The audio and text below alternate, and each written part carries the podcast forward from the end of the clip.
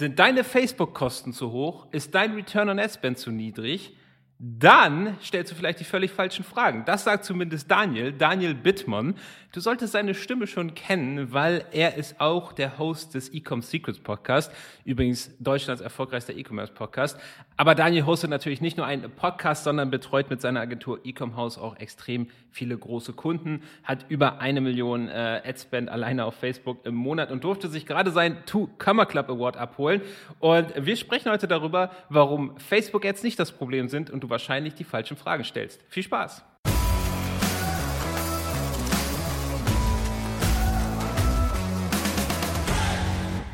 Ja, Daniel, dann äh, vielen Dank, dass du dabei bist. Ich freue mich auf den Podcast. Wie geht's dir? Vielen Dank, dass ich hier sein darf. Äh, mir geht's sehr gut. Fun Fact: Meine Freundin hat heute Geburtstag, sie wird 30. Herzlichen Glückwunsch an der Stelle. Ähm, ja, vielen Dank für die Einladung bin sehr gerne hier. Ja, auch äh, Gratulation an deine Freundin. Da, da nimmst du dir an einem ganz besonderen äh, Tag Zeit für den Podcast. Das, das freut mich natürlich. Aber ich hoffe, nach dem Podcast kannst du dann auch feiern gehen und hast eine schöne Torte besorgt. Das machen wir. Sehr, sehr schön. Äh, ja, Daniel, äh, für den unwahrscheinlichen Fall, dass man dich jetzt noch nicht kennt, sag doch mal ein paar Worte zu dir. Wie ich gehört habe, du wohnst in Dubai, richtig? Ich wohne nicht in Dubai. man darf nicht immer alles glauben, was auf Instagram ist. Lügen die Influencer etwa? Nein, ich war tatsächlich im Urlaub. Ich war in Dubai im Urlaub für zwei Wochen. Ähm, ja, gerne. Ich bin, ähm, also Daniel Bittmann, ich wohne in München. Ich bin äh, Anfang Mitte 30 und äh, ich bin jetzt schon seit, boah, elf Jahren selbstständig. Ich habe damals angefangen als Designer. Ich habe Webseiten designt, ich habe Apps designt und irgendwann habe ich eine Facebook-Ad gesehen auf Facebook mit einem T-Shirt und einem witzigen Spruch drauf und dann hat's mich gehuckt. Und seitdem mache ich hauptsächlich Online-Marketing. Ähm, wir beraten und wir schalten aber auch Kampagnen für Online-Händler, skalieren E-Commerce-Marken und äh, ja, das ist, was ich heute mache. Das äh, ist ja sehr spannend. Da hat ja eine Facebook-Ad dein ganzes Leben verändert. Kann man so sagen. Facebook-Ads haben mein Leben verändert, ja. Bold Claim. Ist übrigens äh, lustig, ich, ich saß auf der anderen Seite Zeit äh, meines Lebens, nämlich ich habe die Apps und Webseiten programmiert, die du designt hast. Spannend, perfekte Kombi. Ja, äh, perfekte Kombi, okay. Ähm, also Daniel, was, was an eurer Agentur ähm, Ecom House sehr interessant ist, finde ich, ihr fahrt einen sehr anderen Ansatz als die meisten Agenturen. Ihr geht komplett ganzheitlich daran. Ähm, also das heißt, ihr, ihr betreut den Kunden wirklich vom Top of the Funnel, vom Facebook Ads bis über E-Mail-Marketing, Kundenbindung und ich weiß nicht, was ihr noch alles macht, aber das komplette Paket. Da seid ihr ein bisschen anders unterwegs als die meisten Agenturen. Warum? Ich kann da mal ein bisschen reinspringen. Ähm, jeder, der jetzt vielleicht hier zuhört oder auch das Video anschaut und vielleicht Online-Händler ist und wahrscheinlich auch Werbung schaltet auf Facebook oder auf Google, vielleicht Influencer-Marketing macht, E-Mail-Marketing macht. Ich habe lernen dürfen und äh, also in meinem Leben habe ich viel viel lernen dürfen. Ich habe ähm, viel Wissen auch aus Büchern, aber vor allen Dingen aus der Praxis. Wir haben jetzt zusammen bei uns im Team so knapp eine, also knapp so 20 Millionen Euro auf Facebook ausgegeben. Das heißt, ich durfte extrem viel lernen. Und was ich gemerkt habe über die Jahre hinweg ist, dass Online-Marketing selten linear ist. Also selten ist so diese, diese Kauf-Journey von dem, von dem Menschen so, okay, ich sehe eine Werbeanzeige auf Facebook, klick drauf, kauf sofort Kommt vor, klar. Aber wahrscheinlicher ist es eher so, ich sehe eine Werbeanzeige, ich klicke drauf oder auch nicht, sehe vielleicht eine Retargeting-Anzeige, komme auf den Shop, melde mich eventuell zum Newsletter an, bekomme drei Monate später ein Newsletter und kaufe dann bei Black Friday oder was auch immer. Das siehst du im Facebook Ads Manager nicht mehr. Schlussendlich ist alles miteinander verwoben. E-Mail-Marketing, Facebook Ads, Google Ads, Influencer meinetwegen. Und darum habe ich so einen, so einen ganzheitlichen Ansatz, so einen holistischen äh, Approach, weil wenn man alles so ein bisschen, alles so äh, Channel einzeln betrachtet, dann kommt man ganz schnell an Attributionsprobleme zum Beispiel. Ja, wo kommen jetzt die ganzen Sales her? Kann man das jetzt Facebook zuordnen oder nicht? Jeder kennt es gerade mit iOS 14. Und ähm, wir fahren ein ganz simples Modell. Money in, Money out. Das heißt, wie viel Geld geben wir heute in Online-Marketing-Aktivitäten aus? Facebook, Google, Influencer. Und wie viel kommt bei rum? Können wir da profitabel wachsen, ja oder nein? Und so skalieren wir Brands. Aber wenn, du das so betrachtest, ist das nicht ein bisschen, also ich meine, du sagst es ja selber, der, der Sales Cycle ist ein bisschen länger oft und ich meine, Geld, was ich heute vielleicht investiere, das kriege ich ja nicht direkt in, in diesem Monat auch raus. Ist diese Betrachtungsweise, was, was gebe ich diesen Monat rein, was bekomme ich diesen Monat raus, da wirklich valide? Also wir gucken tatsächlich auf Tagesbasis. Mm, also nicht oh, erst, oh, okay. nicht erst auf Wochenbasis. Da gibt es ein ganz cooles Tool, was wir nutzen, und zwar Microsoft Data Studio. Ähm, ja. Und in Verbindung mit Supermetrics ist es eine absolute Waffe, wo man sich automatisch Reports zusammenbauen kann. Und wir gucken tatsächlich auf, auf Tagesebene. Und das bedeutet aber auch, dass wenn es jetzt einen guten Tag gibt, beispielsweise, ähm, weiß ich nicht, es ging eine E-Mail-Kampagne raus und es ist eh schon viel Profit gerade im, im Shopify-Shop. Warum nicht hergehen und Teil von dem Profit in Kundenakquise auf Facebook stecken? Oder wenig Competition in der Auktion auf Facebook, solche Sachen. Das heißt, wir, wir surfen auch so ein bisschen die Wellen mit und passen auch täglich die Budgets an, aber wir entscheiden natürlich nicht erst am Ende des Monats, sondern auf Tagesbasis. Okay, verstehe. Aber, aber das heißt, ihr denkt aber schon, schon langfristig. Meine, manche Kampagnen, also zum Beispiel, ich hatte letztens erst mit Sarah Emmerich gesprochen über Influencer-Marketing und sie sagt halt, auch einer der größten Werte davon ist halt das Branding und dass die, dass die Brand bekannt wird, dass die Leute Vertrauen aufbauen und nicht vielleicht den, halt, den, den sofortigen Verkauf. Ja, bin ich absolut bei dir. Also, das ist eigentlich ganz spannend, dass du es ansprichst. Ich bin noch relativ frisch im Influencer-Marketing, ähm, sage ich ganz ehrlich. Ich habe so einen, ich habe einen absoluten Performance-Marketing-Background, Facebook-Ads, ich habe es ja. vorhin schon erwähnt. Was ich aber ähm, gemerkt habe bei den Brands, mit denen wir zusammenarbeiten dürfen, die wo, wo eigentlich Facebook Ads noch besser funktioniert als bei anderen. Ich versuche immer so ein bisschen so Pattern zu erkennen. Und was mir da aufgefallen ist, ist, dass diese Brands meistens auch einen zweiten Channel haben, wie zum Beispiel Influencer Marketing äh, oder Amazon oder Suchmaschinenoptimierung oder PR, irgendwas, was ein starkes Vertrauen aufbaut in die Brand. Und was ich dann sehe natürlich im Facebook Ads Manager ist, dass der Return on Ad Spend teilweise noch besser ist, weil der erste Touchpoint eventuell über einen Influencer kam oder irgendwas anderes das heißt, das Grundvertrauen ist dadurch gestärkt und dann performen die Facebook-Kampagnen noch effektiver und daher ist es ähm, ja super wichtig. Ja, total. Aber es ist schwierig zu messen, oder? Also gerade wenn du jetzt Data Studio ansprichst, also wir arbeiten auch extrem viel mit, mit Daten und Datenanalyse, aber es ist halt echt schwierig zu tracken. Jetzt gerade, es geht ja in die Richtung, dass man die Leute weniger lange tracken kann. Und jetzt zu sagen, okay, der hat einen Influencer gesehen, dann eine E-Mail bekommen, dann eine Facebook-Anzeige gesehen, dann gekauft, das ist praktisch mittlerweile unmöglich, oder? Es ist mittlerweile, also ich sage nicht unmöglich, aber es ist schwieriger, es dem Channel zuzuordnen, vor allen Dingen auf Facebook, weil das Attributionsfenster jetzt von 28 Tage auf 7 Tage runtergeschrumpft ist. Aber dadurch, dass wir halt sagen, okay, wir, wir addieren quasi die Marketing-Spends, also wir machen eigentlich hauptsächlich Facebook-Ads, Instagram und Google, das sind so die Paid-Channels. Influencer-Marketing bauen wir gerade auf. Und dann gucken wir halt einfach, okay, was haben wir jetzt ausgegeben und was kam dabei rum? Natürlich spielt da eventuell auch E-Mail-Marketing mit rein. Eventuell spielt da auch ein Subscription mit rein. Das sind, das sind mir eigentlich die liebsten Brands, die schon so ein Grundrauschen haben an Orders, an, an Umsatz, ja. weil du na natürlich davon auch wieder einen Teil nehmen kannst, um in die Kundenakquise zu stecken, um schneller zu wachsen.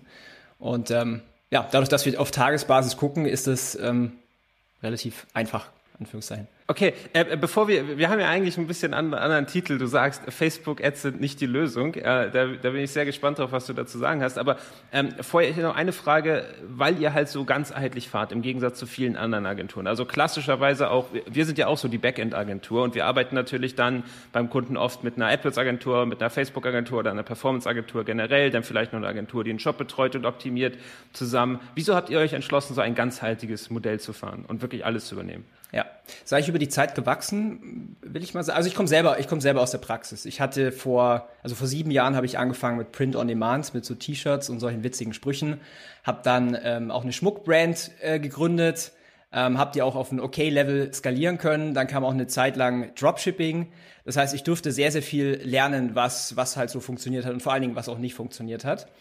Und durch die durch dieses ganze Learning habe ich verstanden, okay, es ist halt nicht nur Facebook-Ads. Wenn dein Online-Shop zum Beispiel nicht gut performt, wenn du da keine gute Conversion Rate hast, hat das einen direkten Impact auf deine Facebook-Ads.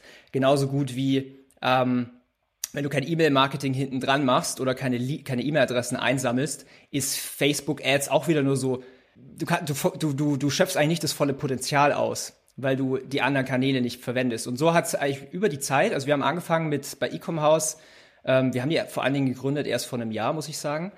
Ähm, wir haben angefangen direkt mit Facebook und mit E-Mail-Marketing. Das waren so unsere zwei Dinger, weil es perfekt ergänzt. Und dann über die Zeit haben wir gesagt, okay, Google Mark, also Google Ads macht super viel Sinn, ähm, ist die perfekte Ergänzung, weil wir haben gesehen, jedes Mal, wenn wir auf Facebook halt hohe Budgets pushen, steigen logischerweise auch die Suchanfragen auf Google. Warum nicht ähm, das als Service mit anbieten? Vor allen Dingen, weil wir halt bei jeder Brand mit beteiligt sind am Wachstum. Und darum ist natürlich mein Interesse als in Anführungszeichen Growth Hacker, ähm, zu überlegen, okay, wie bekomme ich jetzt diese Brand aufs nächste Level, aufs nächste Level, aufs nächste Level? Und da kommen halt dann eben so Sachen mit hinzu. Und jetzt halt gerade aktuell das Thema Influencer-Marketing, das, das kam eigentlich so raus, dass ich gemerkt habe, also wir machen auf Facebook vor allen Dingen Direktmarketing. Wir machen jetzt nicht sonderlich viel Branding. Natürlich sehen die Ads teilweise, also die sehen schon so aus in Brand CI und sowas. Aber was halt viel besser funktioniert, sind sehr authentische Sachen auf, auf, auf äh, Facebook, irgendwie ein Selfie-Video oder User-Generated Content, sowas. Ähm, was ich aber gemerkt habe, ist dadurch, dass wir halt viel Direktmarketing machen und ähm, alle, die jetzt zuhören, stellt euch mal kurz so eine Pyramide vor wo oben so die Spitze, so diese Top drei Prozent sind. Das ist so die, in jeder Zielgruppe die Menschen, die jetzt ready to buy sind. Und dann gibt es einen großen Teil, 47 Prozent, die sind, die haben grundsätzlich Interesse, aber sind halt noch nicht so weit, dein Produkt zu kaufen. Da ist natürlich der, der große Umsatz drin. Und dann 50 Prozent plus minus, die, die werden niemals dein Produkt kaufen. Dadurch, dass wir auf Facebook immer halt Conversion-Kampagnen machen, auf Purchase, wir penetrieren immer diese Top drei Prozent. Jetzt ist halt das eine, du kannst natürlich international weiter skalieren, du kannst auch andere Produkte einführen, aber ich habe die Erfahrung machen dürfen, dass je nach Nische, je nach Produkt erreichst du teilweise nach einer halben Million Umsatz bis drei, vier, fünf Millionen Umsatz, wenn du nur Facebook Conversion Kampagnen machst, immer diese Top drei Prozent. Du wirst dann sehen, dass deine Frequenz auf 10 oder 15 hochgeht. Und ähm, was ich dann gemerkt habe, ist, egal welches neue Creative wir machen, egal wie wir das Produkt anders positionieren, irgendwie ko kommen wir nicht über diese Levels raus. Das war der Hintergrund. Und dann habe ich gesagt, okay, was ist denn ähm, das Pattern bei anderen Brands? Wie schaffen wir das denn ähm, bei den anderen Brands über diese Levels rauszuskalieren? Und da habe ich gesehen, okay, vor allen Dingen Influencer-Marketing als Brand-Awareness-Kanal und vor allen Dingen als, als äh, Aufbau für den, fürs Vertrauen extrem wieder hilft bei den Performance-Marketing-Kampagnen. Und das macht, das, wie gesagt, deswegen bieten wir mehr an als nur Single Channel, sage ich jetzt mal weil ich möchte mich auch gar nicht in die Position begeben, jetzt mit einem mit einer Brand zu argumentieren, so okay, wie effektiv war denn jetzt eigentlich Facebook Ads, wenn man da eigentlich nicht die ganze Wahrheit sieht? Und daher ist es natürlich für mich als Agency Owner auch strategisch sinnvoll, mich so aufzustellen, dass wir ein Skalierungspartner sind und nicht eine Facebook Ads Agency, weil ich weiß nicht, wie viele Facebook Ads Agencies jetzt angefangen haben zu strugglen, weil, wie gesagt, du siehst halt gar nicht alles im Ads Manager und das ist auch so eine strategische Überlegung gewesen. Ja, macht total Sinn. Also langsam verstehe ich das. Ihr versteht euch wirklich als Skalierungsagentur praktisch. Also die, die Kunden kommen nicht für euch für Facebook-Ads oder für E-Mail-Marketing oder irgendwas, sondern die kommen zu euch, weil die auf, nächstes, auf das nächste Level wollen. Da die vielleicht von 1 auf 10 Millionen skalieren wollen oder irgendwie sowas. Korrekt. Ja, sehr spannend. Das ist viel mehr aus der Richtung des Problems des Kunden gedacht und weniger aus, aus, aus dem Service-Gedanken raus. Absolut. Absolut. Gefällt mir sehr gut. Ja. Okay, jetzt sagst du ja, Facebook-Ads sind nicht die Lösung, obwohl du dich selber als Performance-Marketer beschreibst. Was, was, sagst du denn einem Kunden, der jetzt, keine Ahnung, der macht vielleicht 80 Prozent seines Umsatzes jetzt auf, auf, auf Facebook-Ads und sagt, hey Daniel, da müssen wir das Ad-Budget verzehnfachen äh, bei gleichem Return on, on Ad-Spend und jetzt sagst du, nee, nee, nee, nee, Facebook-Ads ist da nicht die Lösung. Was, was erzählst du dem? Ja, also erstmal ist es hier ähm, gerade Marketing, das ist quasi eine starke Hook, dass du jetzt auch diese Folge hier anschaust oder anhörst. Ähm, warum sage ich das Ganze? Ich habe so einen kleinen Plot-Twist. Hm, ich mache immer so, so Live-Workshops, so drei, viermal im Jahr. Und ähm, ich weiß, dass Facebook-Ads das Number One Topic ist bei Online-Händlern, die jetzt gerade irgendwo im Umsatz sind von, weiß ich nicht, 10.000 Euro im Monat bis zu einer Million Euro im Monat. Facebook-Ads ist so das, das, das Shit, okay? Ähm, das Ding ist aber, dass vor allen Dingen, die jetzt vielleicht noch nicht so advanced sind mit Facebook-Ads, sich sehr, sehr viel auf dieses technische Setup äh, fokussieren. Das heißt, okay, wie baue ich eine Kampagne an, äh, auf? Muss ich CBO machen? Muss ich ABO machen? Muss ich äh, das und das und das klicken? Und ich sag's immer so, am Ende des Tages viele Wege, also viele technische Wege führen zum ROAS. Aber der Plot-Twist, den ich halt immer mitgebe, der Plot-Twist, den ich mitgebe, ist, was eigentlich eine erfolgreiche äh, Facebook-Kampagne ausmacht oder eine Facebook-Strategie ist, das Marketing dahinter die Positionierung deines Produktes, die Verkaufspsychologie in deinen Creatives. Und wenn man das einmal verstanden hat, und hier sind wir jetzt eigentlich einen Schritt nochmal zurück, weg von Facebook, hier sind wir eigentlich bei Marketing, bei, bei menschlicher Psychologie, wenn man so will. Und wenn man das halt eben vernünftig macht und dann ein starkes Video macht, ein starkes Creative, einen guten Werbetext, dann funktionieren auf einmal halt Kampagnen auch super gut und man muss nicht irgendwie super fancy Einstellungen machen. Dann kann sogar in Anführungszeichen Laie einfach erfolgreich äh, sein auf Facebook. Aber die Magie ist halt eben in deiner, in deiner Botschaft, in, in, ja, im Marketing. Ja, es ist spannend, ne? das ist, äh, das habe ich auch so. Es ist irgendwie so ein Learning, was man irgendwie braucht. So, also das war jedenfalls bei mir so. Das hat ein bisschen gedauert, bis ich da, bis das so Klick gemacht hat. Aber oft ist es genau das Core-Offer, Product Market Fit ist nicht da. Und man stellt in irgendwelchen Facebook-Einstellungen rum oder sowas äh, und, und da hofft sich jetzt, jetzt äh, brechen wir den Return on Ad Spend. Aber das, das ist nicht das Geheimnis, ne? Ja, da spricht auch keiner drüber. Also wenn man geh, geh einfach mal auf YouTube, gib mal Facebook Ads ein, dann kommen so Sachen wie ähm, the number one scaling strategy for Facebook Ads 2021 oder Manual Bidding Secrets oder was auch immer. Natürlich, ja. äh, natürlich ja. hilft es auch. Ich mach, wir machen auch manchmal Manual Bidding. Aber wenn man jetzt denkt in Pareto 80-20, dann macht halt 80 Prozent dein Marketing aus, dein Creative und nicht das Technische dahinter. Und ich glaube mir, ich habe schon ähm, Ad-Accounts gesehen von großen Kunden, die siebenstellig im Monat sind. Da sind zwei Kampagnen teilweise live, eine eine Cold und eine Retargeting, wo alles zusammengeschmissen ist. Performt extrem super geil, weil, weil die Creatives einfach stark sind, weil die, das Marketing dahinter stark ist. Ja, und das vergessen leider viele. Aber du sagst jetzt, du sagst jetzt aber bei Creative, also meinst du jetzt wirklich die Umsetzung des Creatives oder meinst du wirklich das Offer, was da drin ist oder das Marketing in sich? Ja, es fließen natürlich viele Punkte zusammen. Mm, das heißt, für alle, die jetzt nicht wissen, was ein Creative ist, ist das, was man sieht, also das Video oder die Grafik oder das Bild in der Werbeanzeige. Mm, zum einen ist es auch der, ich sag mal, der technische Aufbau von so einem Video beispielsweise. Ich arbeite hier gerne mit ähm, der ganz klassischen AIDA-Formel. Das heißt, diese ersten ein, zwei, drei Sekunden sind mitunter die allerwichtigsten, weil du musst die Aufmerksamkeit ziehen. Du musst die Attention grabben. Ähm, ich habe das so oft erlebt, also vielleicht ein kleiner Tipp hier an der Stelle, wenn du jetzt ein Video hast, was du ähm, testen möchtest, mach locker nochmal 5, 10, 15, 20 Varianten von diesen ersten ein bis drei Sekunden. Du wirst einen Unterschied oh, wow. bemerken wie Tag und Nacht. Ich, wir, haben, wir haben das täglich.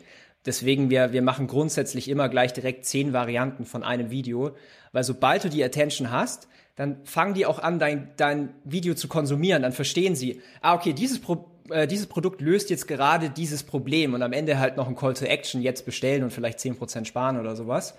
Aber gar, am kritischen ist quasi dieser Anfang. Ähm, genau, und wenn man jetzt noch mal kurz zu dieser Formel reinspringt, das heißt AIDA, Attention, Interest, Desire, Action. Ähm, ich sag mal A und das I, also Attention und Interest, das machen wir gerne zusammen in diesen ersten 31, also ein bis drei Sekunden, wo wir vielleicht auch gezielt ein Problem ansprechen, so dass wir mit der Zielgruppe resonieren, dass sie sich angesprochen fühlt.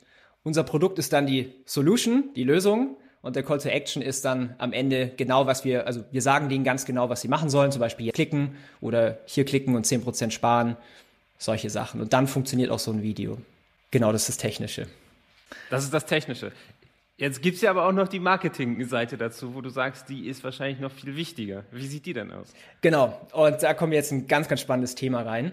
Das ist leider also ich sehe das oft bei kleineren Online-Händlern. Also für mich sind kleinere Online-Shops so unter 100k im Monat. Das sind so, die, die müssen noch viele Sachen rausfinden. Ähm, ja. Was ich sehe ist, leider, leider, leider wird dieser Step total unterschätzt. Und zwar Zielgruppenverständnis. Ich empfehle immer, sprich, also wenn du schon Kunden hast, sprich einfach mal mit deinen Kunden. Schick eine E-Mail, frag, ob du mal telefonieren darfst und sprich einfach nur mit denen. Weil du willst rausfinden, Warum haben Sie dein Produkt gekauft? Welchen Painpoint hatten Sie vielleicht? Nach welcher Lösung suchen Sie? Und vor allen Dingen, welche Worte werden verwendet? Wie werden Dinge gesagt? Ich, ich mache jetzt mal ein Beispiel. Ähm, ich nehme jetzt einfach mal meine Zielgruppe von, von meiner Agentur. Das sind Online-Händler. So, wenn ich jetzt, wenn ich jetzt eine, also wenn ich jetzt Online-Händler ansprechen will mit, weiß nicht, unter 50.000 Euro Monatsumsatz oder unter 10.000, also ich sag mal eher Anfänge, dann würde ich sowas sagen, ich weiß jetzt, okay, der Painpoint ist Facebook-Ads beispielsweise, da würde ich sowas sagen wie, äh, bist du Online-Händler und sind deine, deine Facebook-Kampagnen nicht so profitabel? So, würde jetzt diese Zielgruppe ansprechen. Wenn ich jetzt eher einen advanceden Ad, Ad, Advanced äh, Marketer ansprechen möchte, dann würde ich eher sowas sprechen, äh, sagen wie, ähm, hast du eine E-Commerce-Brand und ist dein ROAS nicht im Target? Also andere Wörter, im Grunde genommen genau die gleiche Message, aber mit diesen anderen Wörtern spreche ich eher diese andere Zielgruppe an, diese andere Art von, von Zielgruppe. Und das muss man rausfinden. Und da gibt's da gibt's leider keine Abkürzung. Was ich empfehle, ist, wie gesagt, mit äh, Kunden sprechen, Zielgruppe sprechen, aber auch Bewertungen durchlesen. Der einfachste Move ist, geh auf Amazon, Entweder bist du da selber gelistet oder ein ähnliches Produkt und lese einfach mal die 5-Sterne-Bewertungen durch. Was schreiben die? Ja, ich habe mir die Akupressurmatte gekauft, weil ich den, wenn ich den ganzen Tag im Büro sitze und ich habe dann abends immer Rückenschmerzen. Boom, Gold, okay?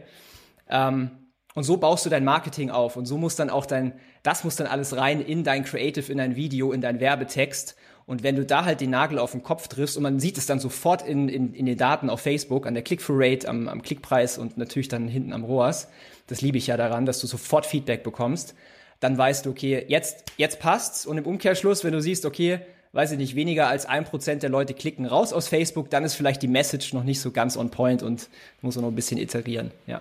Okay, es, es, ist so lustig, dass äh, ich habe mal einen LinkedIn-Post gemacht darüber, dass Marketing eigentlich relativ einfach ist, weil jeder kann telefonieren. Weißt du, das ist ja, das ist ja keine Magie irgendwie jemand. Also ja. selbst wenn man es, ich würde sagen, selbst wenn man jetzt nicht die besten Fragetechniken kennt, wenn man überhaupt mit seinen Kunden telefoniert, ist man schon zehn Schritte weiter, wenn du weißt, was ich meine. Ja. Aber ich sehe es eigentlich kaum. Also ich wirklich, ich muss auch unsere Kunden immer so ein bisschen antreiben, das zu machen, und wir machen es halt auch.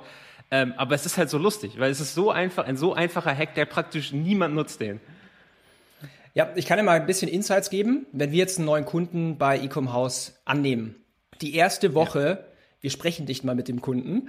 Die erste Woche ist nur, wir researchen als dritte oder als außenstehende Partei, warum die, also warum die Menschen die Produkte kaufen, warum Menschen von ähnlichen Brands kaufen, was die, was die Wortwahl ist, was so die, ähm, die biggest Pain Points sind, die biggest Desires. Und wir haben da so ganz super fancy Excel-Tabellen mit Pivot Tables, wo dann die Sachen zusammenfassen und äh, wir clustern das und alles und solche Sachen. Und dann kommst du halt einfach drauf, okay, wenn ich mein Produkt so positioniere, dann habe ich eine ziemlich hohe ähm, Wahrscheinlichkeit, dass meine Facebook-Kampagne extrem erfolgreich wird, weil ich genau weiß, mit, mit auf was resoniert meine Zielgruppe. Und das ist am Ende des Tages viel wichtiger als jetzt irgendwie ein technisches Setup auf Facebook. Ja, ja, ja, ja, absolut, absolut. Ähm, es ist, okay, es ist lustig, weil wir machen es ähnlich, dass wir die, bei uns ist immer die, die Frage von den Kunden, wann schickt ihr die erste E-Mail raus? Und äh, das ist total eine unsinnige Metrik, finde ich, weil wir machen genau dasselbe. Das, was nützt denn die erste E-Mail, wenn ich überhaupt nicht den Ton der Zielgruppe treffe? Also wir machen das als erstes genau dasselbe, nur nicht mit so fancy Excel-Tabellen. Da können wir uns vielleicht noch was abschauen. Kann ich dir gerne was zeigen.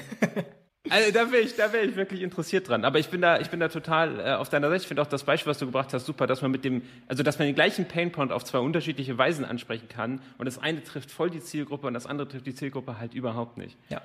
Und es fällt mir übrigens gerade ein Beispiel ein, wo ich euren ganzheitigen Ansatz auch wirklich gut nachvollziehen kann. Und zwar, was, was wir letztens beim Kunden hatten, ist, dass die, die haben Ads geschaltet, Facebook-Ads, und da bin ich sehr gespannt, ob du sowas auch schon mal erlebt hast.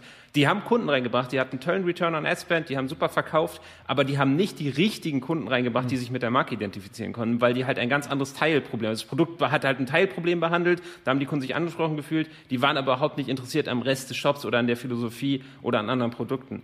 Ähm, und die, die AdWords-Agentur hat natürlich gesagt, hey, super, ist doch alles super, alles im grünen Bereich. Wir haben gesagt, ist, ist nicht, das wird dem Shop jetzt nicht langfristig weiterbringen. Mhm. Habt ihr sowas auch schon erlebt?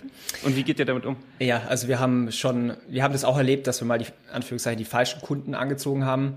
Ähm, typisches Beispiel ist, wenn man, wenn man mit Free Plus Shipping Angeboten arbeitet, das heißt, man verschenkt ein Produkt und verlangt nur äh, Versandkosten. Typischerweise ist meiner Erfahrung nach so, dass man halt oft äh, eigentlich die Kunden anzieht, die man jetzt nicht unbedingt haben möchte. Ich meine, der ROAS, okay, der ROAS ist teilweise auch nicht so toll, weil das ist halt sehr, sehr low priced. Ähm, aber du bekommst halt viele Kunden relativ schnell. Ist halt immer die große Frage, ob das die richtigen sind.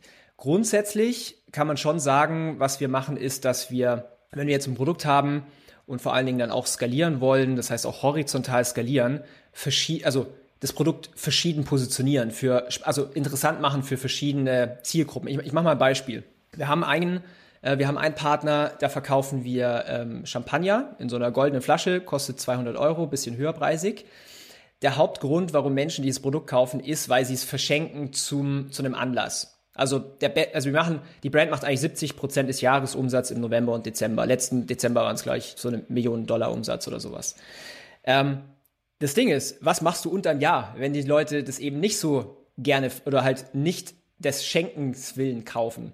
So, und dann bist du natürlich als Marketer, ähm, wirst du herausgefordert im Sinne von, okay, wie kann ich das Produkt so positionieren, dass ich es doch trotzdem profitabel verkaufen kann? Und wir haben halt eben herausgefunden, durch die Kundenanalyse, logischerweise, dass Immobilienmakler das Produkt kaufen, dass Unternehmer das Produkt kaufen, dass Golfspieler das Produkt kaufen und dann, Ah. dann kommen so die Ideen in Wallung und dann ähm, testest du halt auch mal eine Positionierung aus wie, ähm, hey, so, also ich mache das jetzt gerade frei, ähm, als Unternehmer, die äh, Erfolge feiern, solche Sachen oder ein Geschenk machen bei bei einer Wohnungs beim Wohnungsverkauf irgendwie sowas, wenn man das Produkt quasi anders positioniert und ähm, ja, sowas machen wir auf jeden Fall schon. Das zieht natürlich dann andere Kunden an, aber ich jetzt nicht sagen, dass die dann schlechter sind oder so. Ich meine, bei Free Plus Shipping meistens schon, ja.